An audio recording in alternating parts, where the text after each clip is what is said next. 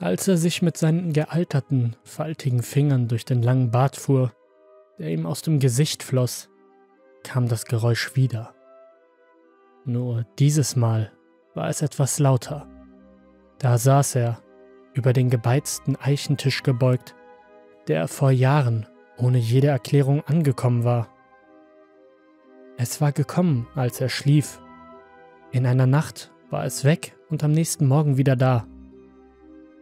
Wahrscheinlich von den Leuten da oben, schlussfolgerte er. Von dort hatte er alles. In diesem Raum ohne Fenster.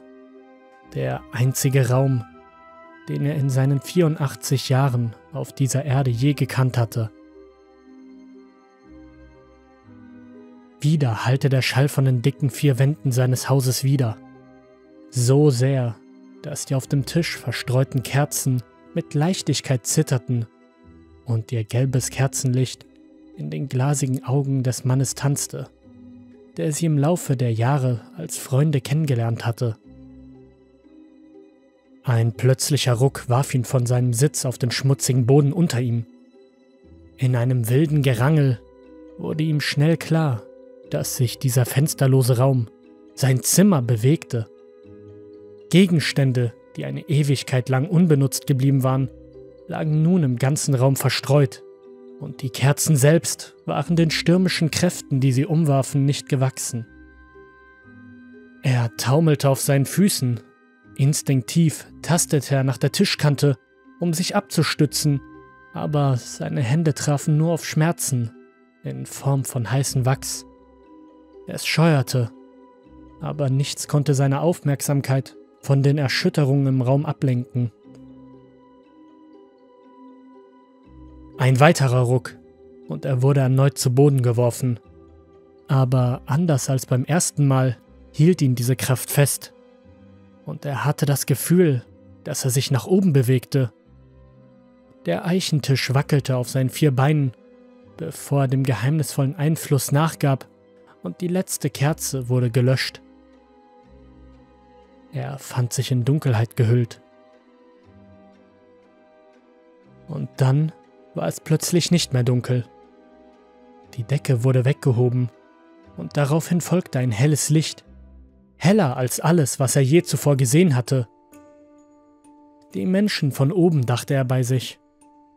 Als sich seine Augen daran gewöhnten, wurde das helle Licht blau und er konnte sehen, dass sich weiße Schwaden schnell über das blaue Firmament bewegten. Und es wurde noch seltsamer.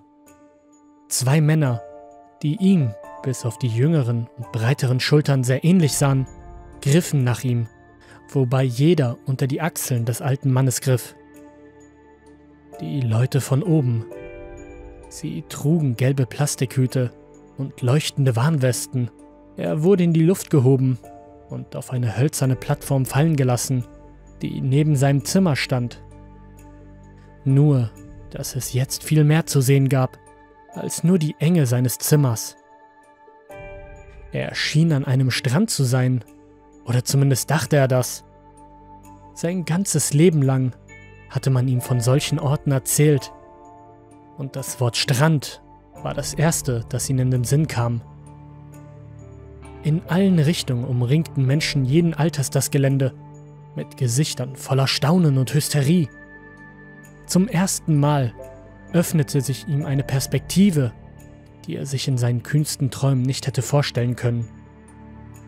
Zum ersten Mal konnte er sein Zimmer als das sehen, was es wirklich war.